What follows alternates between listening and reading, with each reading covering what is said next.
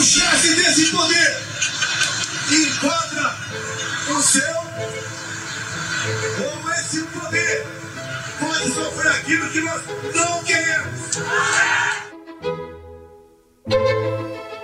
Viva! Está com o Expresso da Manhã. Eu sou o Paulo Baldaia.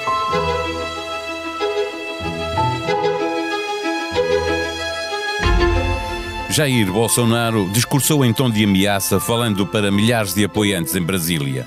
Judiciário pode sofrer aquilo que não queremos, avisou o presidente brasileiro, que tem dois juízes do Supremo na mira, quer porque está a ser investigado num processo de produção de notícias falsas, quer porque não o deixam avançar com o regresso ao voto em papel.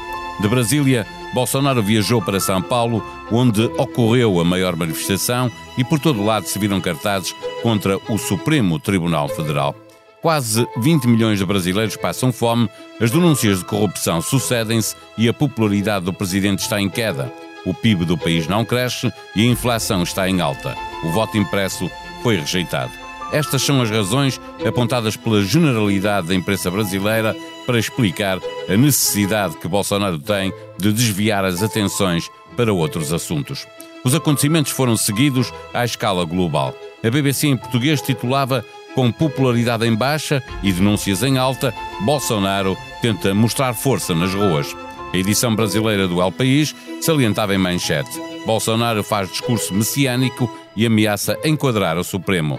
Num artigo de opinião, a jornalista e escritora Eliane Brum pergunta: o que fazer quando um presidente se comporta como terrorista? O governador de São Paulo, João Dória, pediu pela primeira vez o impeachment. Neste episódio, ouvimos Pedro Cordeiro, editor de Internacional do Expresso. O Expresso da Manhã tem o patrocínio do BPI. Soluções de crédito habitação BPI taxa fixa. A mesma prestação durante todo o empréstimo.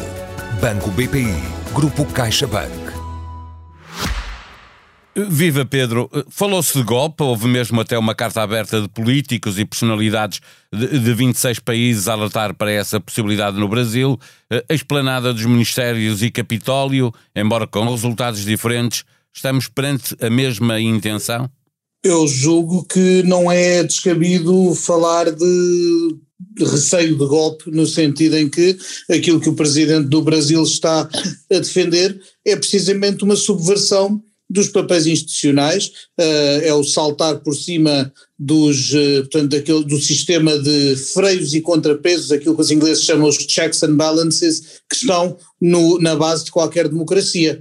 Um presidente que tem, uh, recordemos que o Brasil é um, é um regime presidencialista, portanto, um presidente que é também chefe de governo, além de ser chefe de Estado, e que quer livrar-se, por assim dizer, do, do escrutínio dos outros órgãos, do ramo legislativo, na medida em que quer desrespeitar, quer continuar a impor um, as suas ideias sobre como deve decorrer a próxima eleição, indo contra aquilo que foi a votação do, do Parlamento, do Congresso Brasileiro, e por outro lado também do Poder Judicial. Eh, que, ao, ao, fazer ameaças contra o, o, o Tribunal Supremo e, e, dizendo que ele não pode ser um entrave ao governo. Ora, os, eh, os, as democracias fazem-se de divisão de poderes, portanto, o poder executivo não pode, numa democracia, estar completamente livre do escrutínio do poder legislativo e do poder judicial. Os três poderes limitam-se uns aos outros, escrutinam-se uns aos outros, e é isso que distingue, é uma, um dos fatores que distinguem a democracia da tirania. Eh, mas ao dar este passo eh, em frente, quase como se estivesse num precipício, eh, também complica a sua própria vida, por exemplo, vida política, entenda-se. João Dória veio pela primeira vez defender que é preciso um processo de impeachment ao, ao presidente. É verdade, Paulo. Cada passo destes tem o, o, sempre o risco de aqueles que foram tolerando Bolsonaro por vários motivos. Bom, desde logo pelo motivo, o primeiro motivo para tolerar Bolsonaro é que ele é um presidente legitimamente eleito. Do, é o presidente do Brasil legitimamente em funções, fruto de uma eleição democrática. Uh, agora, à medida, o, a democracia não se, não se resume a ir votar de 4 em 4 anos. Portanto, se há alguém que estando legitimamente no cargo o exerce de forma ilegítima, é claro que vão surgir cada vez mais pessoas a contestar, não é? Uh, e aqui o desrespeito pelo, pelo resto da, das instituições levou, por exemplo, o João Dória, que é, um, que é um candidato assumido às eleições do próximo ano, a de facto a defender pela primeira vez esse impeachment. Aliás, eu, eu julgo que o centro brasileiro, o centro-direita brasileiro, vá lá, uh, que há, há, há, há três anos, em 2018, se posicionou de uma forma muito neutra e equidistante entre o, o Bolsonaro, que, que aparecia com um discurso já a pronunciar tudo o que temos visto. E o, e o Partido dos Trabalhadores, à esquerda, que estava minado pela corrupção de muitos anos no poder, esse centro, centro e centro-direita eh, estão a perceber aos poucos que, que, essa equidistância já não é aceitável quando uh, perante os comportamentos de Bolsonaro. Eh, eh, quatro anos depois, eh, o Brasil, até porque também está a passar por uma pandemia que atinge o mundo inteiro, mas tem uma alta taxa de desemprego, o número de brasileiros a passar fome praticamente duplicou. obviamente o PIB não cresce, a inflação está alta, há denúncias de corrupção, a popularidade de Bolsonaro desce. tudo isto que nós estamos a assistir diz a imprensa brasileira, é também uma forma de desviar a atenção de, de todos estes eh, handicaps de que sofre o presidente. É uma, uma espécie de fuga para a frente, se quiseres. Eh, eh, Bolsonaro tem sido um presidente desastroso em termos da gestão do país e também da gestão da pandemia.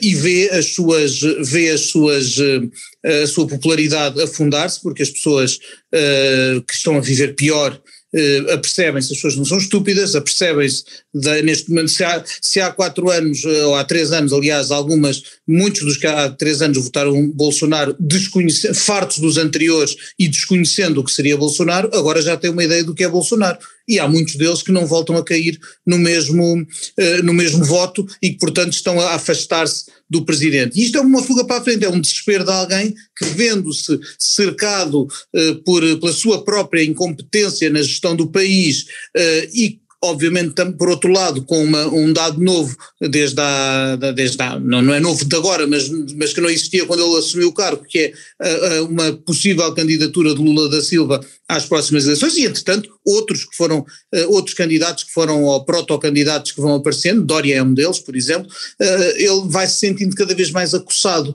perde aliados, perde credibilidade, perde popularidade e neste momento o discurso é, é, o, é o discurso, se quiseres, é aquele, é aquele populismo chapa 1, de o povo está farto dessas estas instituições, estes é que, eles é que não nos deixam eh, governar. Pedro, mas na verdade ele conseguiu, eh, conseguiu uma grande vitória nas ruas, no sentido que eh, as manifestações, eh, eh, as mais significativas, Brasília e, e São Paulo, foram de facto grandes manifestações de apoio a Bolsonaro é verdade, eh, eu não, não lhe vou negar o, o, o, esse triunfo, que é um triunfo também mediático, na medida em que projeta, portanto, além daqueles que lá estão, que, que já, são, que já, que já estão convertidos à causa, muitas, muitas outras pessoas vão ver, portanto, isto projeta uma ideia de que de apoio popular, embora nós devamos sempre ter a noção de que o número de pessoas nestas manifestações, por mais impressionante que seja, é sempre, obviamente, uma, uma fração pequena do, do, daqueles a quem cabe a decisão última, que é o eleitorado brasileiro no seu todo. Agora, para, claro que isto não, eu não estou a dizer com isto que Bolsonaro perdeu os apoios todos, o país ainda está muito dividido e ele ainda tem eh, muito, muitos apoiantes, ainda há muitas pessoas que, que acreditam nele ou que uh, descreem menos nele do que em todas as alternativas. Às vezes também é isso que se passa. E, portanto, eh, julgo que a esse nível sim consegue marcar algo, mas ao mesmo tempo vemos figuras a demarcar-se dele, vemos uh, as sondagens são o que são e portanto eu julgo que Bolsonaro está uh, a tentar capitalizar o mais que pode, uh, mas o que pode é cada vez menos. Por último, os serviços diplomáticos alertaram, diz um dos jornais brasileiros, que os indícios apontados para, apontam, aliás, para um envolvimento de movimentos ultraconservadores estrangeiros. Nos Estados Unidos, o filho de Trump diz que a China tem planos para as eleições no Brasil. Eh, corremos o risco de ver o Brasil ser efetivamente um balão de ensaio entre uh, forças que nada têm a ver com o Brasil a quererem intrometer-se nas eleições brasileiras de 2022? Oh, Paulo, eu julgo que há, que há, uma, há uma, uma espécie de, de balada internacional demagógica que tenta reforçar-se. Era um bocadinho a ideia que o, que o Steve Bannon, o conselheiro de Trump, tinha aqui há um tempo de andar pelo mundo a, a tentar juntar, a, a, federar os vários, os vários populismos de direita em vários países. Deixa-me só até... fazer aqui um parênteses Sim. para dizer que um ex-assessor de, de, de, Trump foi detido uh, esta terça-feira uh, por momentos e depois foi libertado uh, pela Polícia Federal em Brasília, exatamente suspeito de ter intervenção na organização destas manifestações? Este, isto existe, estes fenómenos alimentam-se uns aos outros e vivem também uns dos outros e ganham força uns com os outros. Trump e Bolsonaro sempre se deram bem e se pensares, eh, eh, este discurso de Bolsonaro contra as instituições não anda muito distante, por exemplo, do discurso que Trump fez no dia em que o Capitólio foi invadido por uma turba de apoiantes seus. Eh, quando, quando estão em perda, estas, estes, estes uh, líderes populistas viram-se contra as instituições, arvorando-se em porta-vozes do povo. E, e, portanto, vão buscar a legitimidade dizendo eu estou aqui pelo povo. O Bolsonaro não diz eu estou farto do tribunal, diz o povo está a ficar farto destas instituições.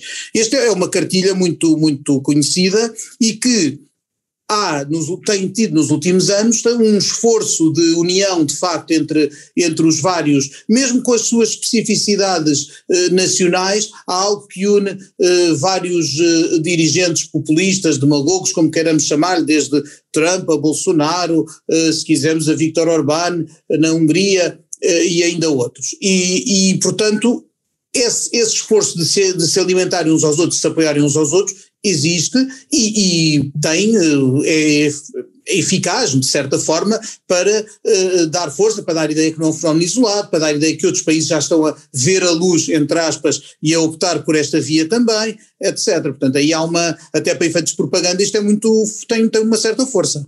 Finalmente, a, a democracia brasileira uh, tem ainda algumas fragilidades, não é assim tão eh, tão antiga, eh, é o momento mais difícil porque passou desde que eh, foi reposta no Brasil e, e terminou a ditadura militar? Eu acho que sim, acho que a, ditadura, a, a, a democracia brasileira que tem menos uh, cerca de 11 anos do que a nossa, não é? portanto data de 1985, uh, tem fragilidades que os últimos anos, portanto, nos últimos anos, desde, eu, sobretudo desde o, da degradação dos governos do PT, da questionável destituição de Dilma Rousseff, eh, tem vindo em rampa descendente e, e, com Bolsonaro, de facto, a rampa acentuou o declive.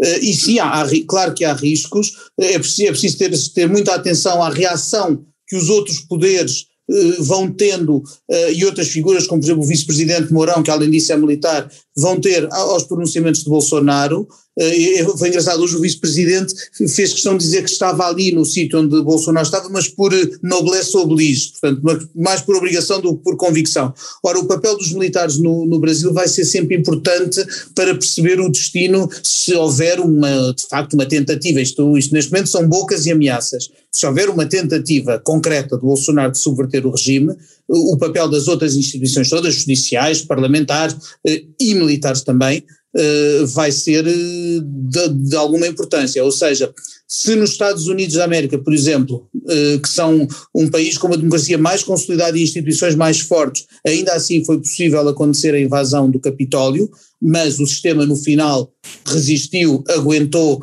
e a democracia prevaleceu. No Brasil, eu julgo que as instituições e a, e a força e a solidez da democracia brasileira pode não ser tão forte. E, e, temo por, por, isso, pelo que possa acontecer, se houver de facto uma tentativa hum, concreta, para lá das ameaças, por parte de Jair Bolsonaro. E aí dependerá destas instituições todas e também, obviamente, a reação popular.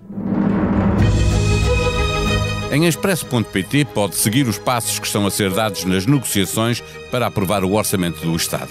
Para lá da promessa do Primeiro-Ministro de desdobrar dois escalões de IRS, o PCP pede mais ambição para os rendimentos mais baixos e intermédios. Num tempo em que todos somos controlados em nome da segurança, é sempre possível dar mais um passo. O nome deles é Xavier São robôs, estão equipados com câmaras que permitem uma visão a 360 graus. Vão fiscalizar o estacionamento indevido de bicicletas, verificar quem fuma na via pública e estar atentos a ajuntamentos com mais de 5 pessoas, em Singapura. Há um outro podcast de regresso, Comissão Política Volta ao Ativo, com uma reunião alargada e comentários das jornalistas do Expresso Ângela Silva, Liliana Valente, Rita Diniz e Rosa Pedroso Lima. Moderação de Vitor Matos. Este episódio teve os cuidados técnicos de João Luís Amorim. Voltamos amanhã. Até lá, tenham um bom dia.